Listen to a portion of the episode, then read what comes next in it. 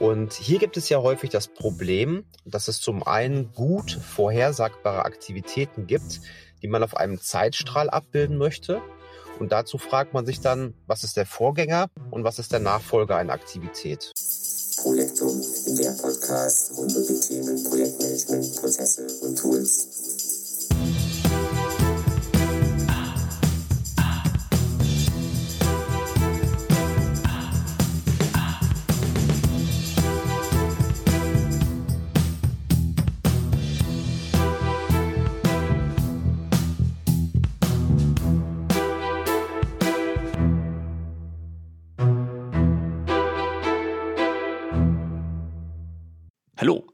Begrüße dich zur Dezember Projektum-Ausgabe mit der Nummer 50 im Jahr 2021. Mein Name ist Torben Blankertz und sicherlich hast du dich gewundert, warum heute ein anderes Intro erschien wie gewohnt. Nun, ich war vor einiger Zeit zu Gast im agilen Projektmanagement Podcast von Tino Vollbracht und in diesem Podcast ging es um das Thema Project Online, Best Practices und die Synchronisation zwischen Project und Jira. Jetzt hat sich dieses Interview in so eine interessante Richtung entwickelt, dass ich Tino gebeten habe, mir seine Spur zur Verfügung zu stellen, da ich glaube, dass erstens das Thema und zweitens der Input zu dem Thema auch für meine Hörer interessant sein könnte. Tino war dann so nett, mir die Spur zur Verfügung zu stellen und somit hört ihr heute mein Interview bei Tino. Allerdings habe ich noch ein paar Infos in meinem Podcast dazugegeben, denn ihr findet logischerweise wieder dementsprechende Kapitelmarker, wo ihr die interessanten Infos zu dem Thema jeweils aufrufen könnt. So, ich würde sagen, genug geschwafelt von meiner Seite. Wir legen los. Auf geht's.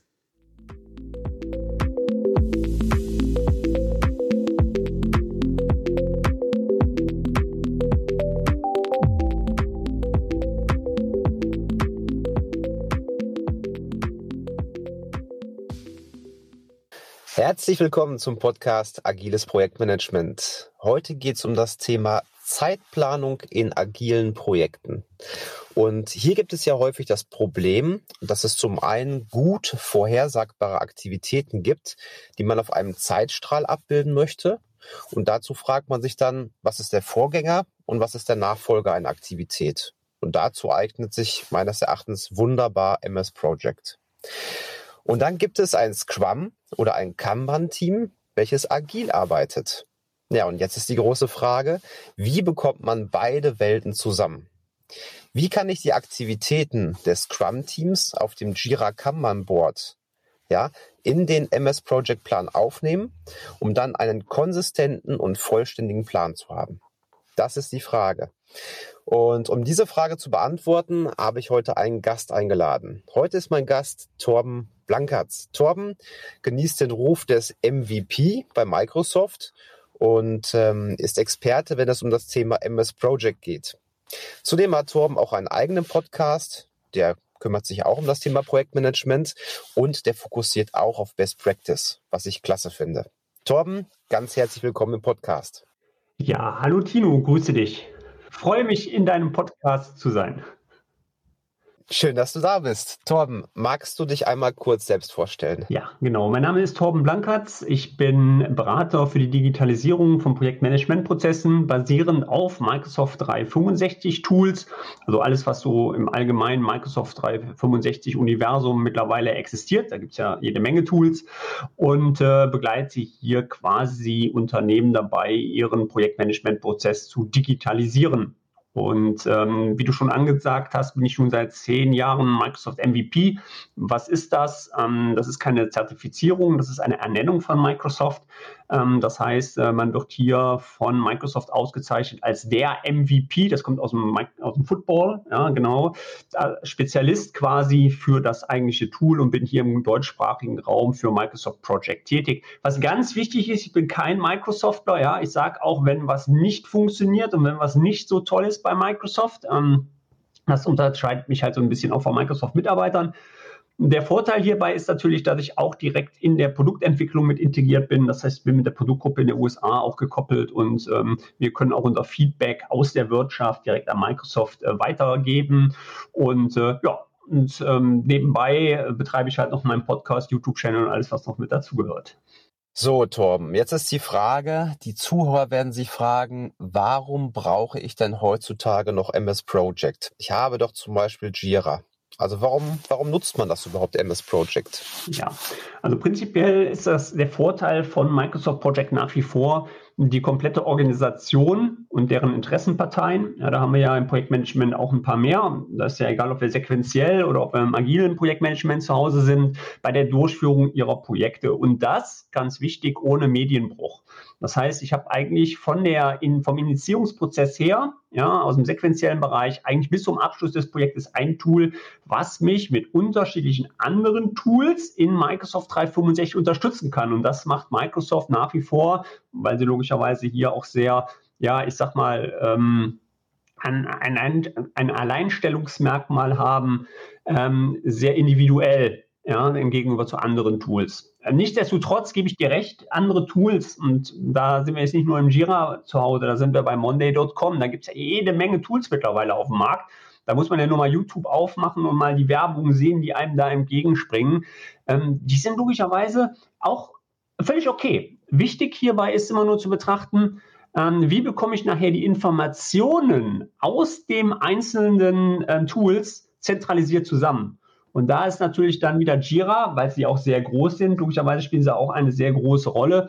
Da sind noch Blue Arms mittlerweile, die sehr ähm, bekannt sind auf dem Markt. Ja, und nach wie vor Microsoft Project. Ja. Mhm. Lass uns noch mal kurz überlegen, welche Informationen will ich eigentlich haben? Also warum nutze ich so ein Zeitplanungstool? Das eine, was ich ja machen möchte, ist, ich möchte wissen, wann bin ich fertig? Ne? Das heißt, ein Vorstand oder irgendein Kunde kommt an und sagt, okay, schön und gut, wann bist du fertig? Wie teuer ist das? das ist ja quasi der große Mehrwert. Ne? Ähm, für die, die es jetzt gar nicht kennen, MS Project, im Prinzip ist es ja so, dass man sagt, es gibt Aktivitäten und diese Aktivitäten, die baue ich quasi nacheinander. Ne? Das heißt, ich habe eine Aktivität und wenn die abgeschlossen ist, dann folgt darauf eine andere Aktivität. Und so hangelt man sich quasi vom Projektstart bis zum Projektende, bis zur Abgabe und kann dann gucken, ja, wo stehen wir da? Das ist das Thema Zeitplanung. Ne? Ähm, wie ist es jetzt mit der Ressourcenplanung? Würdest du das auch darin machen oder sagst du, hey, Finger weg davon lassen, taucht dafür nichts, das machen wir im separaten Tool?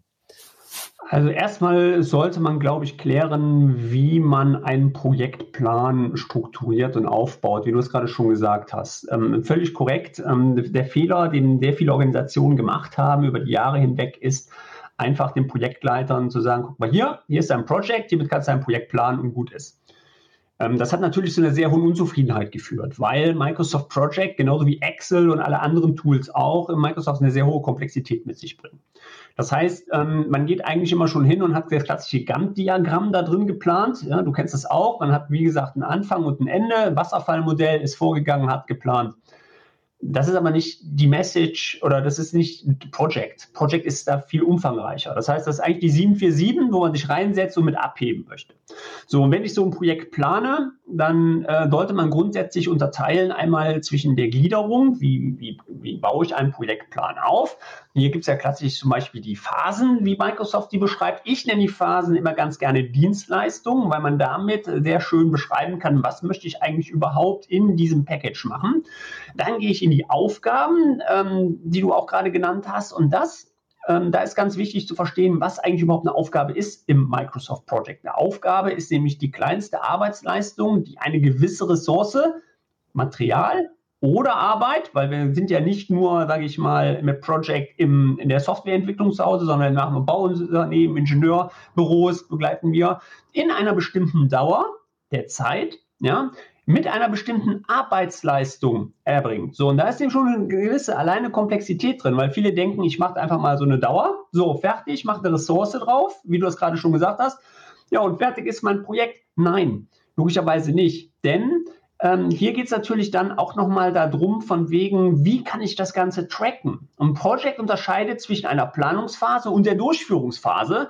Und dies kann ich erst durch Speicherung des Basisplans realisieren, dass ich dann sage, okay, jetzt habe ich alles soweit geplant, das ist mit dem Lenkungsausschuss besprochen, so wollen wir vorgehen und jetzt gehe ich in die Durchführungsphase. Und dann macht das Tool auch erst Sinn. Weil dann kann ich genau tracken zwischen den Aufwand-Ertragsgrad, wenn ich den habe, also Bemessung durch im Gegensatz zu dem, was ich mal geplant habe. Und damit ist das Tool dann auch aussagekräftig und kann damit auch wirklich Projekte tracken. Und da ist schon der erste Fehler, den sehr viele machen und sagen, naja, das machen ein Gantt-Diagramm schön, da braucht ein Projekt nicht für. Und da unterscheidet uns das nicht so sehr vom agilen Bereich, weil irgendwann kommen die Kosten ja mit ins Spiel. Das heißt, wie du das gesagt hast, ich sage mal, der Oma in der Eifel, was kostet das? Und das will auch irgendwann mal der Geschäftsführer wissen oder auch irgendwann mal andere ähm, Projektbeteiligte, ja, Stakeholder, die dann sagen, ja, aber wo investiere ich denn mein Geld rein? Und wie viel muss ich noch investieren, dass ich einen Mehrwert raus habe? Und das macht Microsoft logischerweise sehr stark. So. Und jetzt müssen wir ganz kurz zur Geschichte noch mal ein bisschen zurückgehen, denn Microsoft, und das weiß ich, und das wissen auch alle, die mit Project hat, den agilen Bereich verpennt. Das ist so. Da brauchen wir nicht dran vorbeireden. Microsoft ist uralt. Ähm, wir haben, ich habe damals mit Microsoft 2000, nee, 97 habe ich mit angefangen, mit Microsoft Project zu arbeiten. Und ja, man kann das natürlich auslegen, wie du das auch sehr schön immer in deinem Podcast formulierst, von wegen, ja, aber im Endeffekt ist ja, jetzt sage ich, ähm, auch der Bereich der, der Phase kann eine Epic sein. Also wie man das formuliert, ist ja mal egal. Problem ist, die Visualisierung blieb aus. Microsoft hat das so abgetan, so, ach ja, komm, das Agile geht schon wieder. das ist so eine Kurzzeiterscheinung und dann ist es gut. Ähm, 2014 war ich zum ersten Mal auf der Messe in LA und da hat dann Microsoft zum ersten Mal Planner vorgestellt. Und dann habe ich mir so gedacht, okay, ich glaube, die werden wach. Ich glaube, die schnallen langsam, dass Trello den Markt rockt. Und jetzt kann man natürlich sagen, Planner ist sehr stark am Trello angelegt, ja, oder ne, abgeguckt, wie man sein, aber auf einmal kriegte Planner tierisch Fahrt auf dem Markt, weil genau diese Borddarstellung, wie ich sie hatte, war eine ganz andere Darstellung der Aufgabenbereiche. Ja, und Project? Fragezeichen. Da haben wir keine Verbindung mit rein. So, und dann ähm, ging das Ganze weiter, dass man in der Entwicklung, und da muss man wieder zu Jira, da hat Microsoft sein eigenes Produkt Azure Board, das kennen die wenigsten. Ja, das ist auch kostenlos eigentlich erstmal. Das kann man für fünf User kostenlos testen. Das kann man an seine agilen Bereiche anpassen. Man kann es dann mit Visual Studio kombinieren, wenn man in dem Bereich entwickelt. Ähm, wieder ein anderes Produkt, aber es war noch immer nicht so Look and Feel. Ich hatte immer noch meinen Client so. Und da hat Planner tierische Wind bekam, in den hat Microsoft gesagt, okay, dann gehen wir hin und integrieren Planner. So, was war die Integrierung? Ja, was ist das? Das ist einfach nur ein Link, eine Aufgabe zu einem Plannerplan. Keine Synchronisierung rein und raus. War auch wieder nicht schön, weil ne, wenn, wenn ein Agiler, wenn ein Scrum Master oder sonst jemand sich das anguckt, das Board, und sagt dann so von wegen, okay, ich möchte aber jetzt eine Synchronisierung haben, das war nicht schön. Das, das weiß, wissen wir alle. So, und ähm, dieser ganze Part beruht natürlich darauf, dass alles doch auf einer alten SharePoint-Technologie aufbaute. Für alle nicht die, die wissen, was SharePoint ist, wobei SharePoint mittlerweile relativ bekannt ist in den Unternehmen, eine Kollaborationsplattform für die Zusammenarbeit. Und darauf baute Project auf, egal ob ich in der Cloud bin oder on-premise. Und da hat Microsoft nach wie vor dann auch gesagt, okay, Anfang ähm, 2019, was machen wir jetzt? Bleiben wir auf dieser alten Technologie oder fangen wir komplett neu an? Und da ist jetzt Project for the Web draus entstanden, in dem Tool, was dann auch wiederum einen agilen Bereich gibt für die Zusammenarbeit in einem Board. Es ist noch immer nicht das, was du darunter verstehst, aber für den für kleine Teams, für kleine Gruppen, ein kleines Board. Und da kann man auch sagen, okay, ich habe jetzt ganz einfach meine Aktivitäten, habe meine Vorbereitung, habe meine Durchführung, habe meine Qualitätsprüfung, habe meinen Abschluss und kann damit auch, sage ich mal, ja, sage ich mal, Hybrid-Szenarien in leichten Umgebungen abbilden. Und dann wurde es wieder immer weiter ausgebaut. Man hat gesagt, okay, wenn wir jetzt Azure da mit reinbringen, können unsere agilen Projekte mit den sequenziellen Projekten auf einer Ansicht verbinden, weil das geht jetzt mittlerweile über die, ähm, über die Roadmap in Project.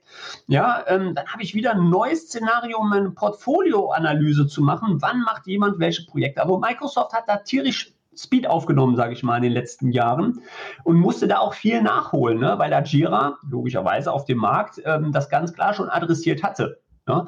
Und ähm, ja, so, so ist das Ganze entstanden. Super interessant, das mal zu hören von dir, von der Historie. Ähm, auch dass es so lange dauert, verstehe ich zwar nicht ganz, aber gut, wer, wer weiß auch immer, irgendwelche Inkompatibilitäten, whatever. Gehen wir nochmal einen Schritt zurück, Torben. Und zwar, ähm, du hast gesagt, wenn man Project richtig nutzen möchte, dann teilt man das auf in eine Planungsphase und eine Realisierungsphase. Und dazwischen ist quasi ein Cut. Das ist die sogenannte Baseline, die man generiert. Ne? Genau. Das bedeutet, man würde ja mit seinem Team zusammen da sitzen, man würde mit Planning, Poker, wie auch immer halt planen, Tage planen und irgendwann, wenn sich alle einig sind, das ist es jetzt, dann drückt man einen Knopf und dann wird das eingefroren. Ne? Und ich glaube, jetzt kommt der Punkt, wo viele sagen im Podcast, hey, wir sind doch agil, wollen wir nicht. Gerade dieses, ich plane einmal, ich realisiere dann nur noch und ich gehe nicht mehr zurück. Aber das stimmt ja nicht, richtig?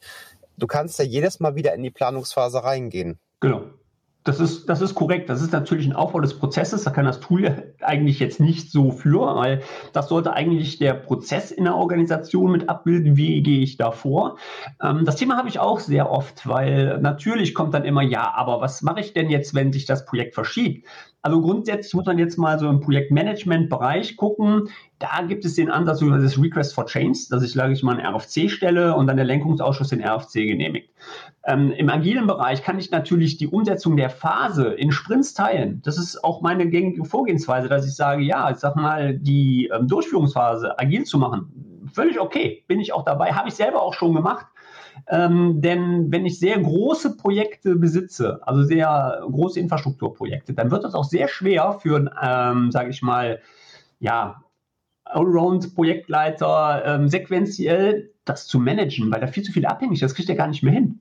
Das ist so. Weil wenn ich zum Beispiel Abhängigkeit im Exchange-Bereich habe und ich habe im SharePoint also große Infrastruktur, dann kriegt der das überhaupt nicht mehr gelenkt. Und da ist es hervorragend, wenn man agil arbeitet, man bildet seine Sprints, nimmt die Task mit rein und dann die Durchführungsphase in den einzelnen Phasen der Durchführung. Agil bin ich völlig dabei.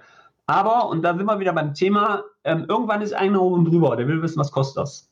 So, und da muss man eine saubere Kalkulation für machen. Und da muss ich dann wieder schwenken und da bin ich natürlich dann im Project auch wieder zu Hause, was mir hervorragend die Möglichkeit gibt, beide Szenarien abzubilden. Einmal agil, wie zum Beispiel aber auch die Durchführungsphase. Mhm. Machen wir doch mal ein Beispiel, um es plastisch zu machen. Also, wir vereinfachen jetzt total. Ne? Das heißt, wir haben ein Projekt. Ähm, ich bin der Projektleiter und wir haben zwei Teilprojektleiter. Einer ist für den Einkauf und der andere, der ist quasi für die Softwareentwicklung da. Ja, der eine, der kauft Hardware ein, Server und Racks und Infrastruktur, was man alles braucht. Und der andere, der hat zwei Rollen. Der ist Teilprojektleiter Softwareentwicklung im Projekt und der hat noch einen Fuß in der Linie. Da ist der Product Owner. Und da hat er seine fünf Teammitglieder und einen Scrum Master und die machen jetzt Scrum und die benutzen dafür Jira. So, für diese klassischen Dinge wie Einkaufsthemen, das ist natürlich nicht so schwer. Da kann er sein Project nehmen, kann die Aktivitäten runterschreiben, äh, was alles gekauft werden soll, wann es geliefert wird und so weiter. Aufbau der Racks, alles sehr predictive. Wie, wie geht's jetzt weiter? Jetzt hat er den Plan aufgestellt und wie würden wir jetzt den agilen Part integrieren? Mhm. Erst kurz den Step, also ich nehme immer ganz kurz Step, ähm, den, den Einkauf nochmal abzubilden, ähm, zum Best Practice Ansatz, weil das sehr viele auch machen. Ein erster Fehler, der da schon mal gemacht wird, ich mache keine Pufferplanung mit rein. Ähm, das ist zum Beispiel auch essentiell im Projektmanagement. Ohne Puffer funktioniert kein Projekt. Ja? Und ähm, da unterscheidet zum Beispiel die Komplexität von Project. Es gibt einen harten Puffer und es gibt weichen Puffer. Das sagt man im Projektmanagement, gibt es gar nicht. Richtig, aber in, wenn man das sieht in der Praxis schon, weil es gibt zum Beispiel den Fall Hardwarebestellung, einen Server, den ich brauche, der Einkauf, und der hat vielleicht, sage ich mal, ein Lieferziel von drei Wochen. Dann dauert das drei Wochen, bis der Server irgendwann mal kommt. Und dann egal, wann ich die Bestellung losgebe, dementsprechend dauert es drei Wochen, bis es da ist. Beispiel aus dem Bau, ich gieße eine Betonplatte, dann, wenn ich die gegossen habe, dürfen da vielleicht zwei Monate keine Aktivitäten drauf stattfinden, weil der Beton trocknen muss, darf nichts passieren. Aber der Puffer, den ich gerne dann hätte, ist vielleicht ein weicher Puffer, der sich aufweicht. Auch diese Szenarien sind im Projekt abbildbar, muss man nur wissen, wie es geht. So, genau. Und der Punkt, der jetzt in agilen Bereich in Jira geplant wird, ähm, dann gibt es natürlich die Möglichkeit, eventuell, wenn man das gerne möchte, auch Synchronisationsszenarien abzubilden von Jira zu Microsoft Project. So. Torben, entschuldige kurz. Ja. Das würde mich nur mal kurz interessieren mit dem Puffer. Ähm, ich habe dich verstanden, du würdest ohne Puffer arbeiten, nein, nein. richtig? Nein, nein. Zu welchem Zeitpunkt ist die Frage halt, würdest du den Puffer schon in jede Aktivität mit einbauen oder zum Schluss sagen, das ist der Management-Puffer? Ja, ich ähm, orientiere mich da so ein bisschen über Critical of Change äh, nach Goldrad und ähm, plane eigentlich meinen Puffer immer mit Zulauf des Engpasses zu.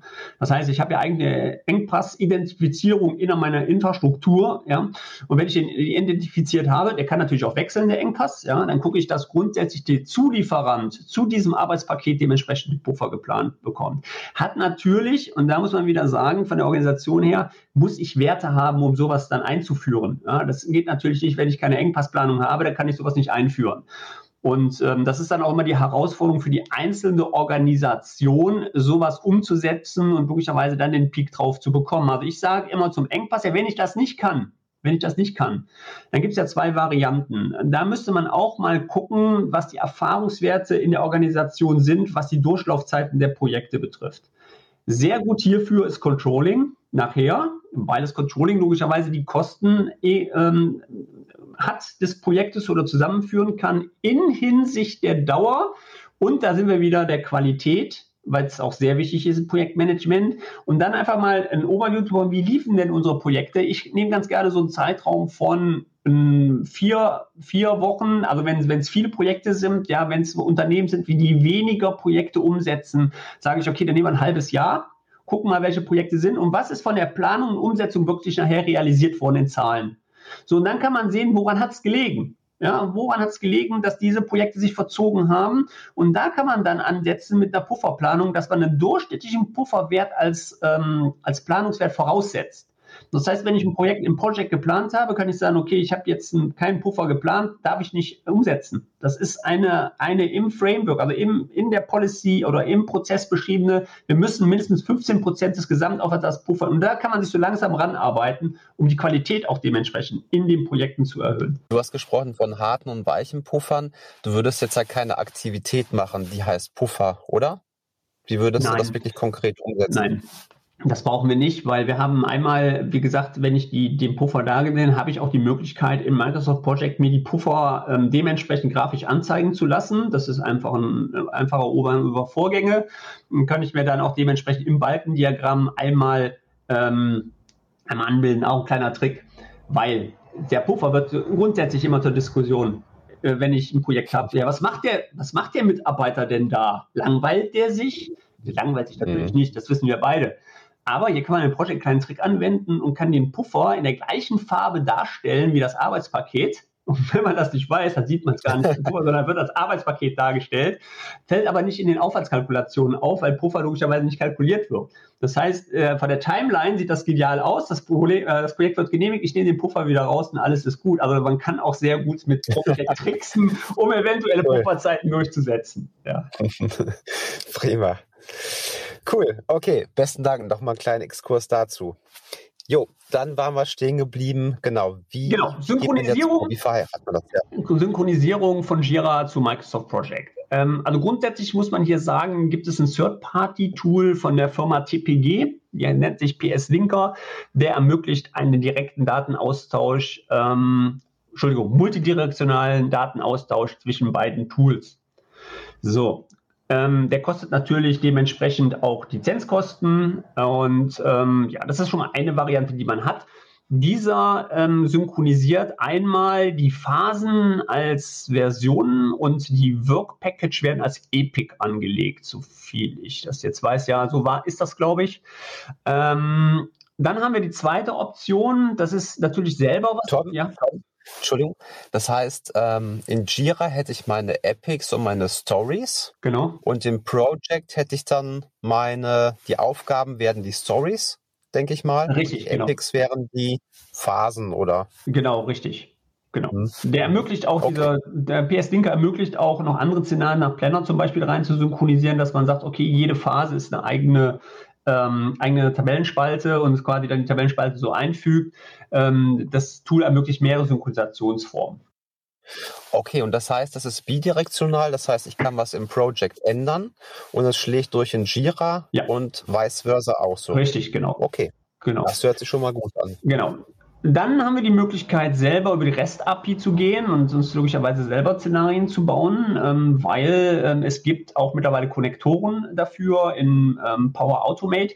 Für Hörer, die jetzt nicht genau wissen, wovon ich spreche, Power Automate ist quasi eine Lösung in Microsoft 365, um äh, Automatisierungen selber zu erstellen und sich selber das Leben ein bisschen zu erleichtern. Ich habe dann mittlerweile sehr viele Automatisierungen für mich persönlich erstellt.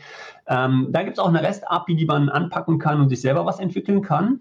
Ja, oder logischerweise würde ich schon mal sagen, auf Azure Board zu wechseln wenn von Jira dann das in Azure Board abzubilden, dann hätte man auch die Möglichkeit, direkt das über Microsoft Project eigene Tools abzuwickeln. Torben, kann man nicht auch den Microsoft Planner benutzen, um den zu synchronisieren mit MS Project? Ähm, zum jetzigen, mit den jetzigen Bordmitteln geht das noch nicht, außer die Verlinkung direkt zu einem Plan. Was man machen könnte, wäre auch hier über Power Automate zu gehen und sich selber eine Automatisierung zu erstellen.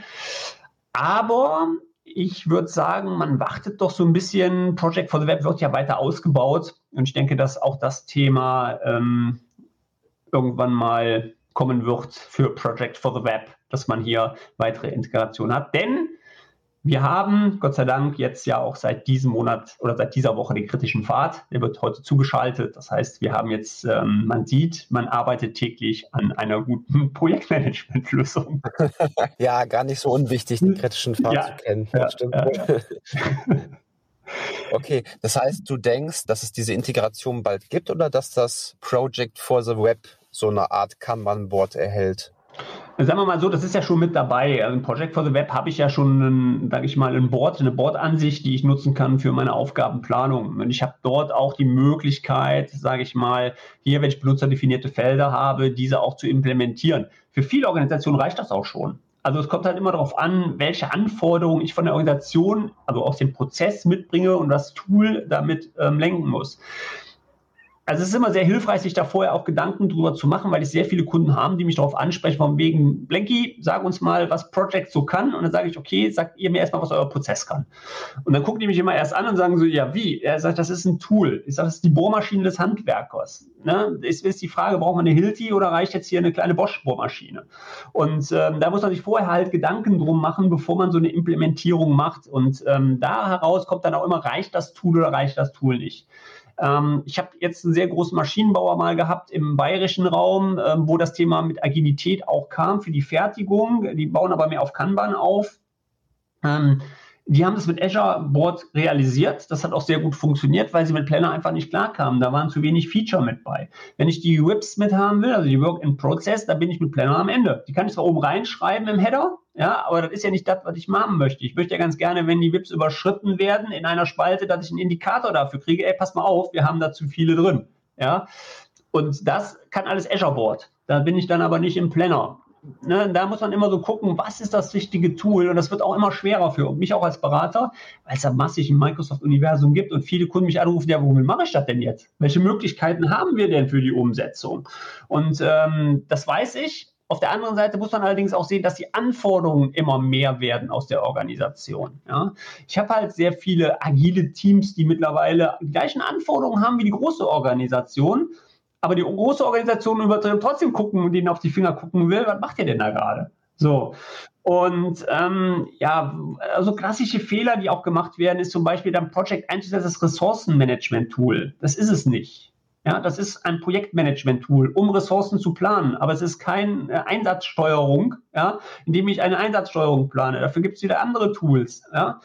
Ähm, dann der Klassiker, der auch sehr oft ähm, falsch gemacht wird, gerade, dass man bei der Einführung mit, mit, mit Kanonen auf Spatzen schießt. Das war aber schon immer so. Also gerade auch wenn ich Demos gemacht habe und gezeigt, oh, das brauchen wir alles. Und ich bin mit Herzblut dabei. Dann fahre ich drei Jahre später zu dem Kunden hin dann braucht er von dem ganzen Projekt maximal nur 5%. So.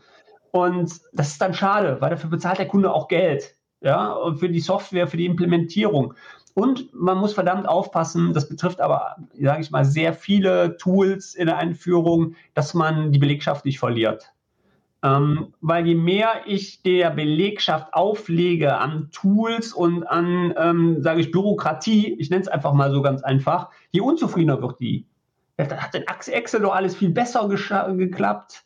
Ähm, warum muss ich das denn jetzt eingeben?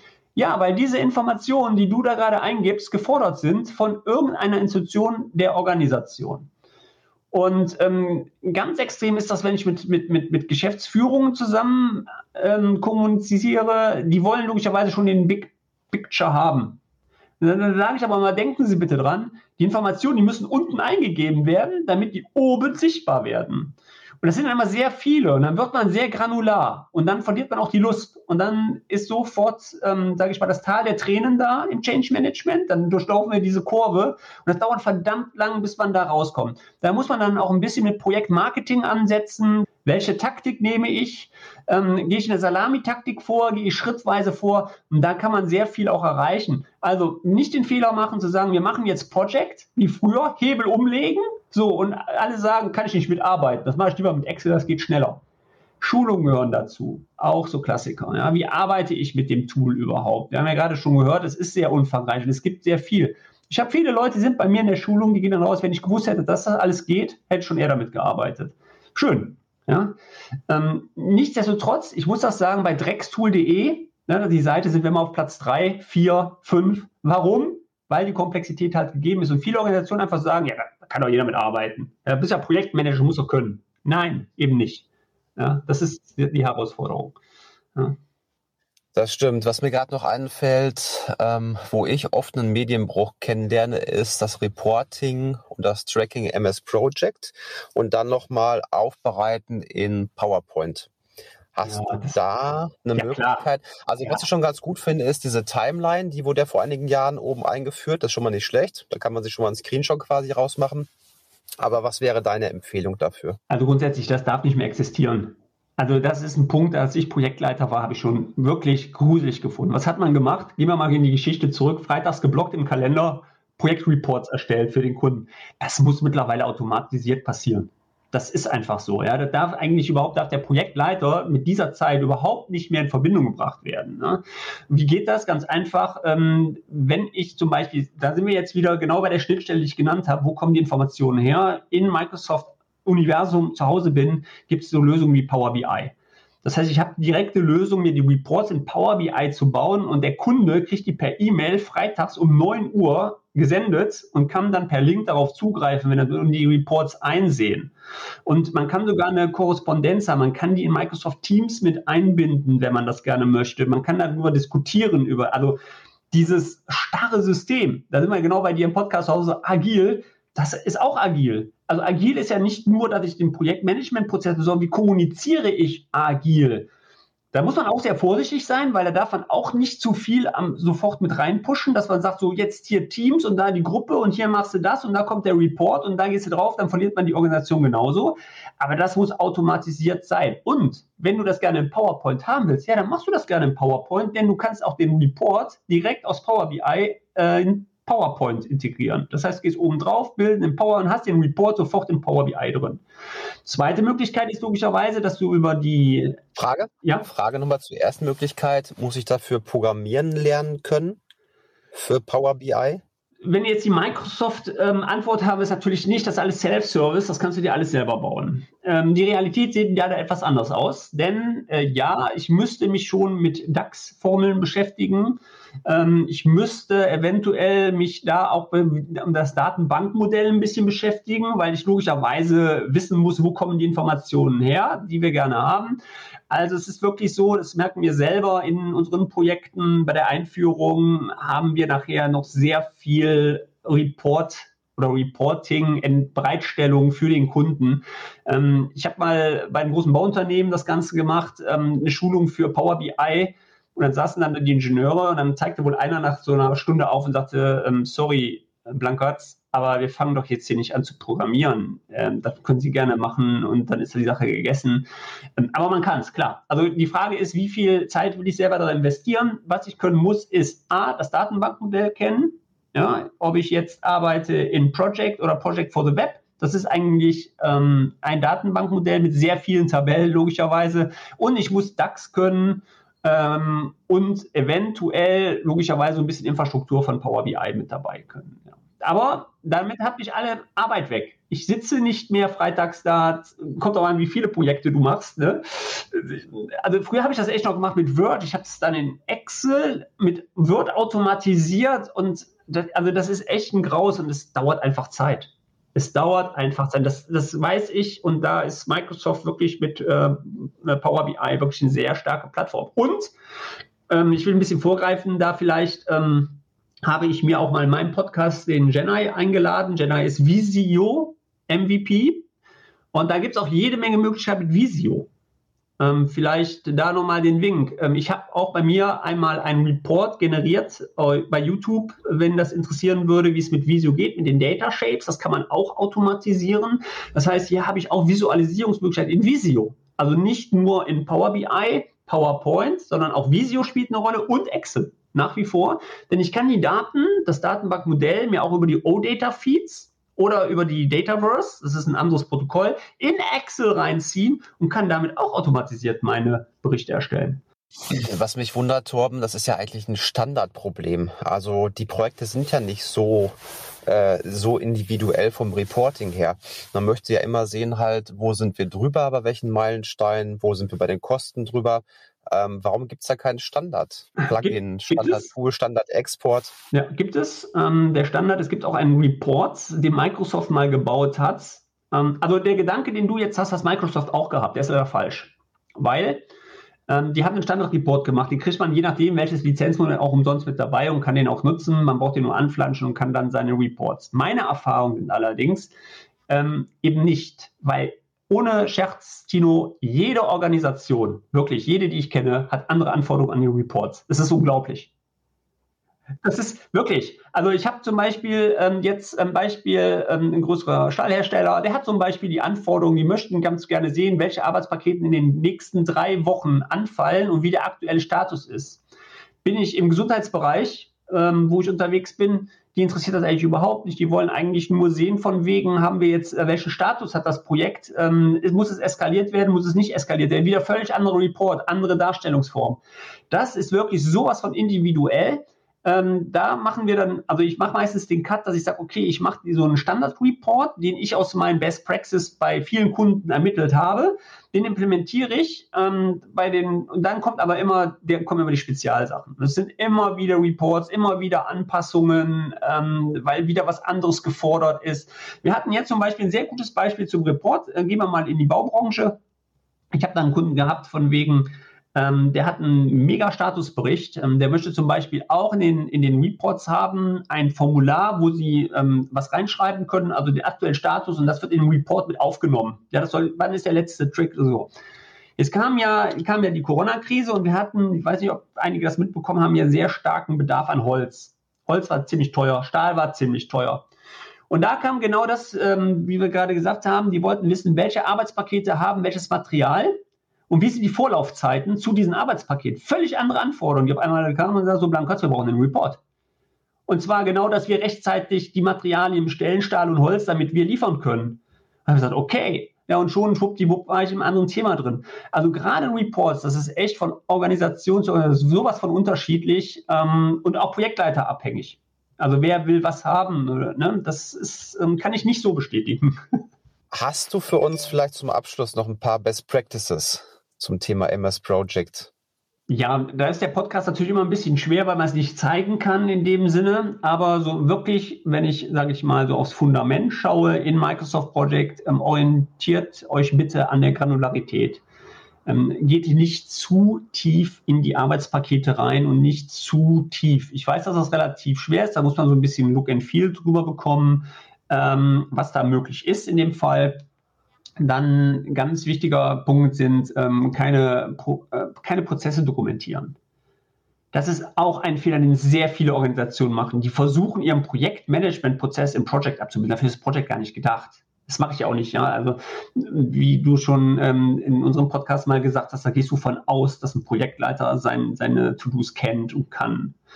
Trotzdem erlebe ich es immer wieder, dass Projektmanagement mit aufgenommen wird. Ja, was alles im Projektmanagement, das raus ja, das rausnehmen und wirklich nur fokussiert ganz einfach die vier Phasen nehmen. Ähm, einmal Initiierung, Planung, ähm, Steuerung, Durchführung Abschluss. fünf Phasen. Und ähm, ja, und keep it simple. Also das ist ganz wichtig. Dann ein ganz wichtiger Punkt, arbeitet nicht nur mit den Meilensteinen, arbeitet auch mit Stichtagen. Wenn ihr große Projektpläne besitzt, ja, dass ihr zum Beispiel hinter dem Meilenstein einen Stichtag setzt, dass ihr einen Indikator bekommt äh, in der ersten Sp Infospalte, wenn sich irgendwas verschiebt, dass ihr noch rechtzeitig handeln könnt als Projektleiter. Stich, äh, Basisplan hatten wir ja schon gesagt. Und was ganz wichtig ist, wenn man sich mit den Vorgangsarten, feste Dauer, feste Arbeit und sowas noch nicht auskennt, ja, ähm, empfehle ich grundsätzlich das Highlander-Prinzip. Plant immer grundsätzlich am Anfang immer nur eine Ressource auf eine Aufgabe. Somit habt ihr ein leichteres Management und führt ruhig dann oben drüber als, als Phase dementsprechend die Gesamtleistung zusammen. Aber dann könnt ihr auch relativ schön erkennen, ähm, wenn ihr eine Verschiebung habt innerhalb der einzelnen ähm, der Arbeitspakete, könnt ihr viel sauberer argumentieren. Ja? Das sind so jetzt so die schnellen Best Practices, die mir logischerweise da so einfallen. Vielen Dank, Torben. Vielen Dank für den klasse Input.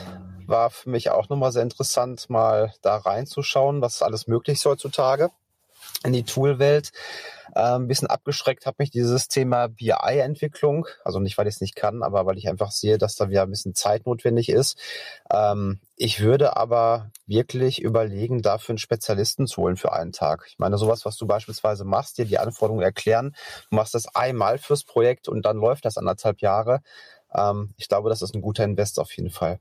Gibt es noch etwas, ähm, was ich noch nicht gefragt habe, wo du sagst, das würdest du gerne nochmal loswerden? Naja, wo viele Fragen auch nochmal kurz drauf kommen, sind logischerweise, was kostet das alles? Da sind wir wieder bei der Oma in der Eifel, weil hier haben wir ja auch mehrere Lizenzen. Ja, wir haben ja einmal die Project Plan 1, Plan 3, Plan 5 und da vielleicht auch nochmal ganz wichtig an äh, deine Zuhörer, geht bitte nicht hin und kauft einfach eine Plan 5 und All-In. Die kostet, ähm, weiß ich nicht, dementsprechend äh, 45 Euro oder was. Ja? Eine Plan 1 Lizenz kostet dementsprechend nur 5 Euro. Und äh, da sind auch schon sehr viele Features drin, die ich nutzen kann ähm, in meinen Projekten. Das heißt, ähm, hier sollte grundsätzlich ein Profiling ähm, stattfinden in dem Fall, weil Microsoft so ein bisschen das Modell geändert hat. Früher war es so, eine Lizenz, ein Tool. Heute orientiert sich Microsoft sehr stark an die Skills. Das heißt, wenn ich zum Beispiel einen Teammember habe, der innerhalb einem Projekt arbeitet, der braucht nur eine Plan 1 Lizenz. Habe ich einen Projektleiter, der zum Beispiel nur sein Projekt plant, der braucht nur eine Plan 3 Lizenz. Allerdings, wenn er schon wieder Power BI nutzen möchte, dann braucht er eine Plan 5 Lizenz. Und da gibt es wirklich, du merkst schon eine sehr hohe Komplexität. Wenn ich einzeln, wenn ich ein Einzeluser bin, will das einfach mal ausprobieren, einfach eine Plan 3 Lizenz würde ich dann empfehlen. Ähm, wenn ihr aber wirklich Organisation seid und wollt Project, wenn das interessiert euch für die Einführung von Microsoft Project, dann würde ich wirklich sagen, da muss wirklich eine Skill-Matrix sein, wer soll welches Tool äh, nutzen. Beispiel dazu, wenn ich zum Beispiel in äh, Power Apps Project arbeite ähm, und ich möchte ein Feld editieren, das heißt, ich möchte nur ein Auswahlfeld haben, genehmigt oder nicht genehmigt eines Projektes, dann darf ich das mit der Plan 1 Lizenz nicht. Ich darf es aber mir angucken. Also nur mal zu sehen, was ich darf und was ich nicht kann mit der Lizenz. Dann bräuchte ich zum Beispiel eine Plan 3 Lizenz.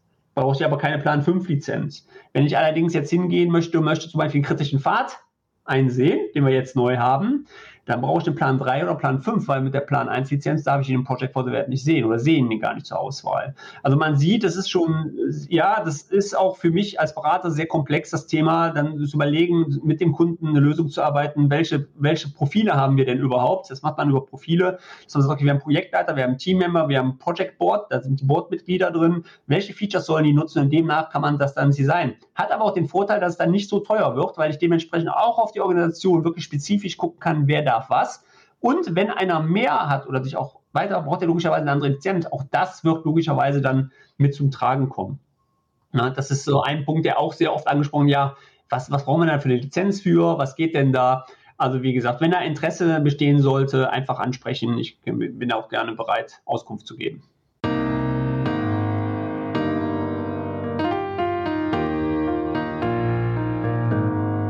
So, da sind wir auch wieder am Ende des Podcasts angelangt. Solltest du meinen Podcast mit unterstützen wollen, dann hinterlasse doch bitte ein Like oder ein Kommentar zu dieser Folge. Solltest du weitere Fragen haben bezüglich der Digitalisierung von Projektmanagementprozessen auf Basis Microsoft 365, ja, dann spreche mich doch gerne hierzu einfach an. Ich unterstütze dich gerne bei deinen Projekten. Mehr Informationen zu meiner Person findest du in den Shownotes unten im Podcast, bei LinkedIn und Sing sowie auf meinem Blog und meinem YouTube-Channel.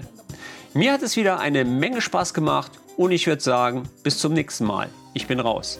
Euer Blenky. Ciao.